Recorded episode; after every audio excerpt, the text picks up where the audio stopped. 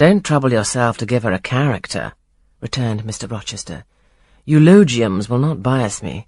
I shall judge for myself. She began by felling my horse. Sir? said Mrs. Fairfax. I have to thank her for this sprain. The widow looked bewildered. Miss Eyre, have you ever lived in a town? No, sir. Have you seen much society? None but the pupils and teachers of Lowood, and now the inmates of Thornfield. Have you read much? Only such books as came in my way, and they have not been numerous or very learned. You've lived the life of a nun. No doubt you are well drilled in religious forms. Brocklehurst, who I understand directs Lowood, is a parson, is he not? Yes, sir. And you girls probably worshipped him, as a convent full of religieuses would worship their director. Oh, no. You're very cool. No. What? A novice not worship her priest? That sounds blasphemous. I disliked Mr. Brocklehurst, and I was not alone in the feeling. He's a harsh man, at once pompous and meddling.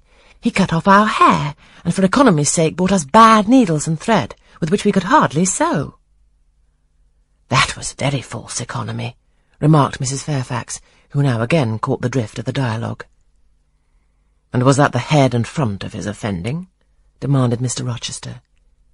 He starved us when he had sole superintendence of the provision department, before the committee was appointed, and he bored us with long lectures once a week, and with evening readings from books of his own inditing about sudden deaths and judgments which made us afraid to go to bed.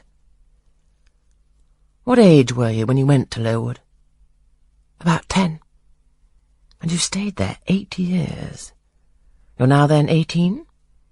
I assented. Arithmetic, you see, is useful. Without its aid, I should hardly have been able to guess your age.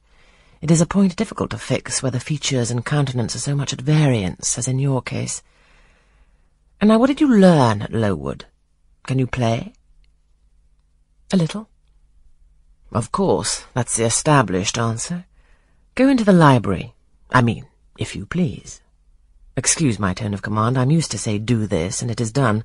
I cannot alter my customary habits for one new inmate. Go then into the library. Take a candle with you. Leave the door open. Sit down at the piano and play a tune.